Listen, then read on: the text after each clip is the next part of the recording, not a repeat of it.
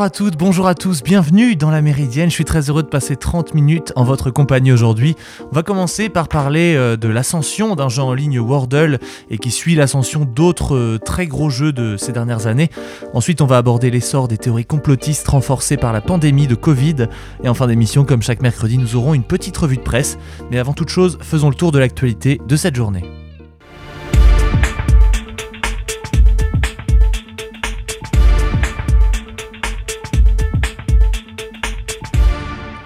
Commençons par les bonnes nouvelles. Comme promis, le gouvernement commence ce matin à lever les restrictions liées au Covid pour alléger un peu le quotidien des Français.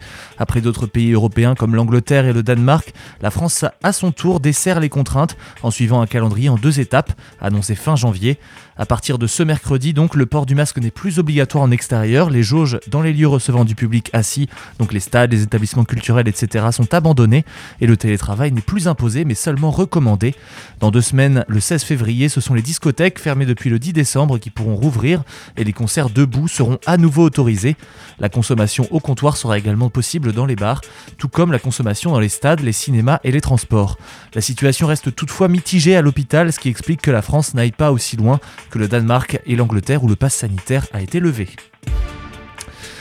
Des tirs nourris ont retenti dans l'après-midi près du palais du gouvernement à Bissau, capitale de la Guinée-Bissau, où un conseil des ministres devait se tenir, selon des correspondants de l'AFP sur place et un journaliste de Reuters. L'origine des tirs n'était pas encore connue, mais ce petit pays lusophone d'Afrique de l'Ouest a connu de nombreux putschs depuis son indépendance du Portugal en 1974. La communauté économique des États d'Afrique de l'Ouest, la CDAO, a condamné la tentative de coup d'État en cours, selon elle, en Guinée-Bissau, et a demandé aux militaires de retourner dans leur caserne. Le secrétaire général de l'ONU a lui réclamé dans un communiqué l'arrêt immédiat des combats à Bissau et le plein respect des institutions démocratiques du pays. Dans un discours au palais présidentiel, le président Mbalo a annoncé que les forces de l'ordre ont, ont, finalement pu mettre fin à une attaque contre la démocratie. Le président a toutefois évoqué plusieurs morts parmi les forces de l'ordre sans pouvoir annoncer un bilan. Vladimir Poutine sort de son silence sur la crise ukrainienne. Le président russe a, annoncé, a accusé hier l'Occident d'ignorer les préoccupations sécuritaires de Moscou et de mettre volontairement sur pied un scénario destiné à entraîner la Russie dans une guerre sur fond de tensions croissantes à propos de l'Ukraine où l'armée va être renforcée. Dans ce qui constituait ses premières remarques publiques sur la crise ukrainienne en près de six semaines, Vladimir Poutine n'a montré aucun signe suggérant qu'il était disposé à assouplir sa position face aux Occidentaux, après que ceux-ci ont réitéré leur refus de répondre aux demandes de la Russie concernant l'OTAN. En déployant ces derniers mois des dizaines de milliers de soldats à la frontière ukrainienne et en envoyant des renforts militaires en Biélorussie, Moscou a alimenté chez les puissances occidentales la crainte d'une offensive contre l'Ukraine après l'annexion de la péninsule de Crimée en 2014. La Russie nie toute intention belliqueuse et dit désormais voir dans la réaction de l'OTAN qui a renforcé militairement son front oriental la preuve qu'elle est la victime et non pas l'instigatrice d'une agression. Économie sur les APL, logement social en Berne. Dans son rapport annuel sur le mal logement, la Fondation Abbé Pierre dresse un constat sévère du quinquennat d'Emmanuel Macron, pas à la hauteur des enjeux à ses yeux. Ce matin, le président de la République, pas encore officiellement candidat à sa réélection, interviendra en vidéo en fin de matinée lors de la journée de présentation du rapport à Paris, tandis que plusieurs candidats de la gauche à l'élection présidentielle, dont Anne Hidalgo, Jean-Luc Mélenchon, Fabien Roussel ou Christiane Taubira, prendront la parole dans l'après-midi. La Fondation salue les efforts pour ramener dans le logement les personnes sans domicile et pour améliorer la rénovation énergétique des bâtiments, mais elle estime que le gouvernement n'en fait pas assez pour compenser l'érosion de, la création de logements sociaux ni le refus d'une politique fiscale redistributive. Enfin, le quarterback de 44 ans, Tom Brady, considéré comme le meilleur joueur de l'histoire du football américain, a annoncé prendre sa retraite. Ce dernier a remporté 7 Super Bowls, un record absolu. L'ancien maître a joué des New England Patriots entre 2000 et 2019, puis des Buccaneers de Tampa Bay en 2020 et en 2021. Aura connu une longévité exceptionnelle et une carrière saluée à l'unanimité. Le monde du sport américain était sans dessus dessous samedi après que ESPN avait annoncé la retraite de cette superstar de la discipline la plus populaire aux États-Unis. D'autres médias avaient ensuite annoncé que Tom Brady n'avait pas encore pris sa décision, avant donc que le joueur ne mette définitivement fin au suspense. Hier, homme de tous les records, Tom Brady, désigné 5 fois MVP du Super Bowl et 3 fois de la saison régulière, possède notamment celui du nombre de touchdowns réussis, de yards parcourus à la passe et de victoires en saison régulière. Vous écoutez La Méridienne sur Radio Phoenix. Parlons maintenant de ce qu'on pourrait appeler une histoire d'amour sur fond de pandémie qui a rapporté gros. Le quotidien américain New York Times a signé un chèque d'un montant à 7 chiffres à Josh Wardle ce lundi pour acquérir son jeu de lettres Wordle, qui est l'un des phénomènes d'Internet depuis le début de l'année. À la croisée entre le jeu Motus, le Pendu ou le Mastermind, Wordle propose aux joueurs de deviner chaque jour un nouveau mot de 5 lettres. Ils ont 6 essais pour y parvenir et à chaque fois qu'une lettre est découverte, elle apparaît en vert pour indiquer qu'elle se trouve à la bonne place ou en jaune pour prévenir qu'elle se trouve à un autre endroit. Un concept d'une simplicité enfantine finalement que Josh Wardle, un ingénieur en informatique, avait tout d'abord réservé à sa compagne, une femme démocroisée et d'autres jeux similaires. Et ce jeu a été développé en quelques jours en 2020. Il était une manière pour euh, nous tous de tuer le temps pendant le confinement, a-t-il raconté au New York Times, qui a été le premier média à parler du phénomène dès le 3 janvier, en le qualifiant d'histoire d'amour devenue jeu viral. Josh Wardle a ensuite élargi son public à sa famille et devant le succès en petit comité, il s'est dit fin octobre 2021 qu'il fallait tenter le grand saut en proposant Wardle au monde anglophone entier et ça fait bingo puisque son public est passé de 90 joueurs quotidiens au 1er novembre à 300 000 fin 2021 et à 3 millions d'accros quelques jours avant son acquisition par le New York Times. Une trajectoire fulgurante qui n'est pas sans rappeler les succès à vitesse grand V de jeux sur mobile comme Farmville sur Facebook en 2009 ou Flappy Bird sur smartphone en 2013. Des phénomènes éphémères, certes, qui ont su, malgré les concepts ultra simples et des graphismes bas de gamme, s'imposer en captant un certain air du temps Farmville est en effet devenu le synonyme de jeu sur les réseaux sociaux, tandis que Flappy Bird a profité de l'intérêt croissant du grand public pour les jeux vidéo sur mobile. Mais c'est surtout l'effet Twitter qui a amplifié son succès, puisqu'à partir de décembre 2021, Josh Wardle a intégré la possibilité de partager ses résultats sur le réseau social en microblogging. Et entre fin novembre et le 13 janvier, il y a eu plus de 1,3 million de tweets de joueurs vantant leur maestria à deviner le bon mot qui ont été postés. Euh, la responsable de la communication pour Twitter, euh, Siobian Murphy, a précisé cela. Et ce n'est pas seulement la quantité qui compte, puisque plusieurs personnalités médiatiques euh, de premier plan aux États-Unis font partie de ces accros et le font savoir, à l'instar de Jimmy Fallon, le présentateur de l'émission The Tonight Show, ou encore Jess Smith Cameron, l'une des stars de la série américaine à succès Succession. Preuve ultime de l'engouement autour de ce jeu, ce sont des clones ou plus euh, plutôt des, initiatives qui cherchent à capitaliser sur l'effet Wordle, qui ont fini par apparaître par dizaines. Et c'est ainsi qu'existe pléthore d'applications qui proposent de deviner par exemple un nouveau juron par jour ou de trouver un mot en 7 lettres plutôt qu'en 5. Et la, copie qui a fait le plus parler d'elle n'a même pas cherché à changer de nom et proposé comme seule originalité une version payante du jeu. C'est une, grossière imitation qui a convaincu Apple à la mi-janvier de faire un grand ménage dans la jungle des clones de Wordle. Euh, c'est le prix, euh, il, a été supérieur à un million de dollars et il a été déboursé par le New York Times pour s'offrir le jeu du moment et euh, ça en dit aussi très très long sur la stratégie du, vénérable quotidien américain de la côte Est. Et bien sûr, également comme de nombreux jeux anglophones dont le succès est fulgurant, on a une version française qui a vu le jour grâce à Louan. Il a développé euh, le, jeu Le Mot en un seul week-end sur Twitch.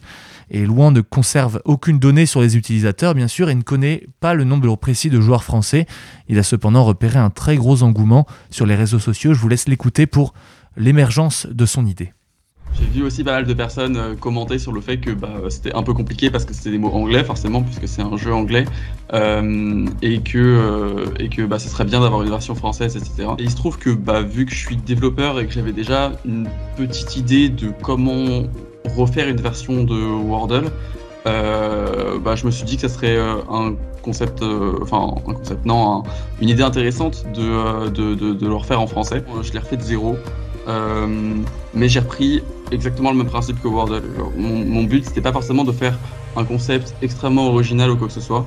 Euh, c'était juste de d'apporter une solution aux gens qui voulaient jouer à Wordle en français, sans forcément les dépayser, sans leur euh, donner euh, une interface ou un, ou un mode de jeu entièrement différent, juste avoir des mots français sur, sur le Wordle qu'ils apprécient déjà en anglais.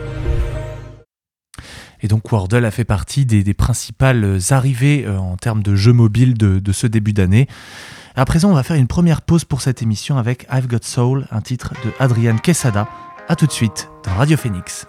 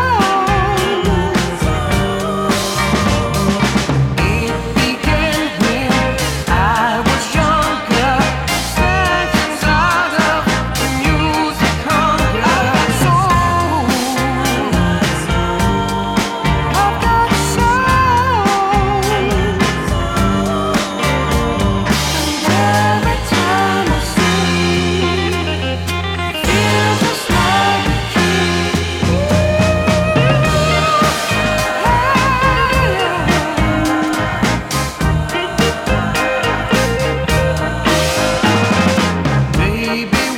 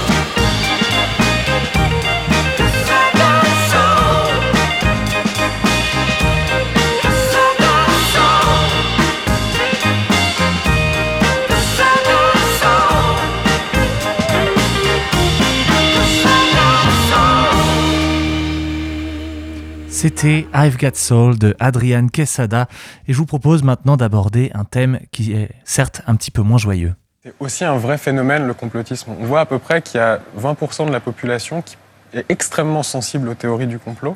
Il y en a 30 autres pourcents qui est un petit peu sensible à quelques théories du complot. En fait, c'est une sorte de continuum de doute, une sorte de délégitimation des institutions finalement, parce que c'est vraiment un phénomène qui est politique, le complotisme. C'est le, c'est, disons, le paroxysme de la défiance envers les différentes institutions, et en particulier les institutions politiques, les institutions médiatiques, puis les grandes entreprises également qui fait qu'on a une sorte de polarisation de la société à ce niveau-là, entre d'un côté une partie de la population qui considère non plus seulement que les élites ne sont pas légitimes pour les représenter, mais qu'elles sont tout simplement plus légitimes pour leur parler, pour leur donner des informations, et puis aussi une certaine facilité euh, d'une partie bah, de, tout ce qui se rapproche du gouvernement pour euh, caricaturer un petit peu tout mouvement d'opposition comme complotiste, parce que finalement, c'est euh, comme une sorte de rayon paralysant de dire oui, si vous êtes complotiste, euh, finalement, vous n'avez plus le droit à la parole non plus. Ce n'est pas, malheureusement pas une grande nouvelle, on en a déjà parlé au début de cette saison avec Rudi Reichstadt. Les théories complotistes se répandent massivement sur la toile et elles prolifèrent grâce notamment aux algorithmes de recommandation de Facebook, YouTube, Twitter et consorts pour recruter de plus en plus de monde. Avec l'arrivée du Covid-19 et des confinements successifs, ça n'a d'ailleurs pas loupé, les communautés conspirationnistes ont trouvé une nouvelle clientèle parmi les anti-vax qui partagent la même défiance vis-à-vis des pouvoirs en place. L'isolement a doublé de l'augmentation du temps passé en ligne avec le télétravail. Dans un contexte sanitaire qui est particulièrement anxiogène, ça a créé tout cela un terreau très fertile à la diffusion de ces théories farfelues. Selon certaines croyances, les vaccins contre le Covid-19 rendraient stériles ou provoqueraient des fausses couches. Selon d'autres, les vaccins ARN modifieraient notre patrimoine génétique, sans oublier le puçage de la population grâce à l'injection du sérum. Les complotistes qui, jusque-là, se retrouvaient principalement en ligne, cherchent désormais à se rassembler dans le vrai monde. Mais pourquoi faut-il craindre de voir ces communautés se structurer IRL Depuis plusieurs mois, les manifestations du samedi contre le pass sanitaire permettent déjà aux complotistes de se retrouver physiquement. En octobre dernier, on a eu One Nation, porté par Alice Palzamar, qui a vu son projet d'acquisition d'un vaste domaine dans le Lot s'arrêter net après de nombreux signalements, alors qu'elle avait réussi tout de même à récolter 200 000 euros sur le site Eloasso, aidé par 650 donateurs selon l'AFP. On peut écouter certaines réactions des habitants de Senayak-Louzès, le lieu où ils comptaient acheter le domaine. Le mode de vie qu'ils décrivent, bon, bah voilà, c'est un petit peu euh, ce qu'on a déjà vu dans beaucoup d'exemples de sectes, quoi, le, nouveau monde, etc. Enfin, ça se termine souvent très mal. Hein. Donc, euh, non, voilà. Ça me, je suis pas ravie, non.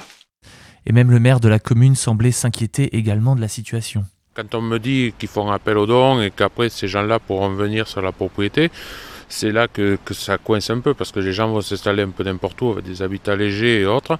Et là, par contre, on ne contrôlera plus rien. La communauté One Nation n'aurait pas complètement lâché l'affaire, elle aurait désormais pour projet de s'installer dans les Alpes de Haute-Provence. De son côté, Réinfo Covid, le mouvement du médecin anesthésiste Louis Fouché, a des lui, dans l'Aveyron et se pose des questions sur le projet d'éco-village près, euh, près de Lannion, en Bretagne, lancé euh, par euh, Pierre Barnérias, le réalisateur de Hold Up. C'est ce que pointe en tout cas Marie Drillon, la présidente de l'ADFI en Yvelines, l'association de défense des familles et de, l'individu victime de sectes. Euh, et membre également du bureau de l'UNADFI, qui indique que tout récemment, avec un site, un site de rencontre des non-vaccinés qui a vu le jour, il est possible de se connecter avec d'autres personnes conscientes. C'est ce qu'on peut lire sur leur site Vax Free Love. La crise sanitaire a donné un réel coup d'accélérateur à ce phénomène. En parallèle, les usages numériques ont explosé pendant les différentes périodes de confinement. En ligne, on peut atteindre des personnes très éloignées de notre réseau et malheureusement, le virtuel facilite la propagation des idées déviantes et les algorithmes après font le reste. La tendance des algorithmes des réseaux sociaux à créer des environnements numériques où les utilisateurs ne voient que des contenus en accord avec leurs idées, où des individus finissent aussi par penser que leurs idées déviantes sont la norme. C'est ce qui fait que les, complotistes ont accueilli euh, dans leur groupe une partie des antivax qui n'auraient peut-être pas adhéré à ces théories avant la pandémie. Ils discutent également entre eux, ils vont sur les mêmes sites comme la plateforme de vidéo Odyssey qui a accueilli le film Hold Up après son bannissement, notamment par Vimeo. Pour une structuration dans le vrai monde, il faut un gourou et des adhérents. Et on voit clairement des personnalités émerger. On a Alice Palzamar, dont je parlais tout à l'heure, de One Nation, le réanimateur Louis Fouché, l'influenceur Jean-Jacques Crèvecoeur, Thierry Casanova, qui donne des conseils en matière de santé et de nutrition, ou encore le militant d'extrême droite et complotiste Rémi Daillé. Tant que le, complotisme reste sur le web, on pourrait croire que c'est un mouvement qui n'est que anodin. Mais il y a toujours un moment où ces mouvements finissent par prendre vie.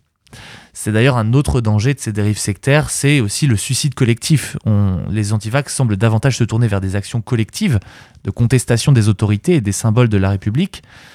L'adhésion à ces théories peut conduire, sur le plan de la santé, à des arrêts de traitement ou à des comportements dangereux. Si on prend l'exemple des États-Unis, Canon est directement lié à l'assaut du Capitole euh, le 6 janvier 2021, et donc euh, ça, représente un danger même pour les institutions. En France, la figure du complotisme, qui est Rémi Daillé, qui a été incarcéré dans l'affaire de l'enlèvement du printemps dernier pour, euh, de la petite Mia, a été mise en examen en octobre pour des projets d'attentat avec pour objectif la préparation d'un coup d'État, rien que ça. On va maintenant faire une deuxième pause dans cette émission avant, euh, la, avant la, la, petite revue de presse. Il s'agit de If This Is Love de Jamie and the Numbers. A tout de suite sur Radio Phoenix.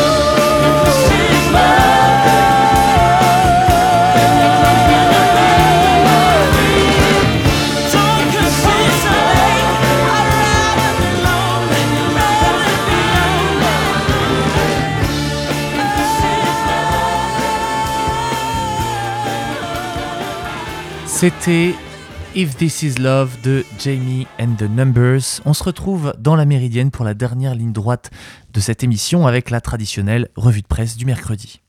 Je viens d'avoir une information qui mérite la une. Tiens, écoute l'article de Télérama, il est super. Bah, si je fais journaliste, c'est évidemment pour être célèbre. Et pour commencer cette revue de presse, j'ai sélectionné un premier article qui est issu du site 20 minutes qui parle de la guerre entre les indicateurs environnementaux qui ont suivi donc les Nutri-Score. En janvier 2021, il y a 9 acteurs de l'alimentation, parmi lesquels Food Cherry, Yuka, La Fourche ou Marmiton, lancé, qui lançait euh, l'EcoScore, un affichage environnemental renseignant le consommateur de l'impact écologique de, des produits en rayon. Un an plus tard, on a 400 000 produits et 100 000 recettes de plats cuisinés qui affichent un éco-score du A pour les plus vertueux au E pour les moins bons élèves. Mais EcoScore n'est pas la seule expérimentation du genre. Euh, le Planet Score aussi prend de l'ampleur puisque les deux méthodes s'appuient sur l'agribalise, la base de données de l'ADEME qui calcule les impacts environnementaux de milliers de produits de la fourche à l'assiette. Euh, mais elles n'ont pas la même, manière de la compléter. Euh, or, il y a difficilement de la place pour les deux, elles se font concurrence et c'est tout l'enjeu justement de cette guerre qui se prépare et qui devrait voir un indicateur suivi par l'État qui devrait émerger sous peu. Vous pouvez retrouver tous les détails sur cette affaire sur le site de 20 minutes, un article qui a été rédigé par Fabrice Pouliquin.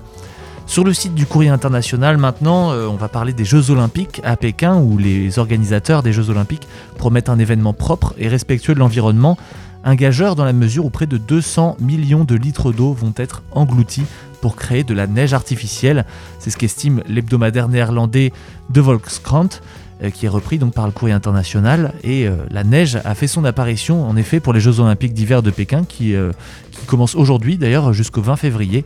Et de beaux rubans blancs ornent les sites de Yangqing et de Zhangjiakou à une centaine de kilomètres au plus de la capitale chinoise. Et ce sont les canons à neige qui ont tourné à plein régime depuis mi-novembre pour produire de la matière première essentielle au sport d'hiver. Et à côté des pistes, on voit qu'il n'y a rien, pas un flocon.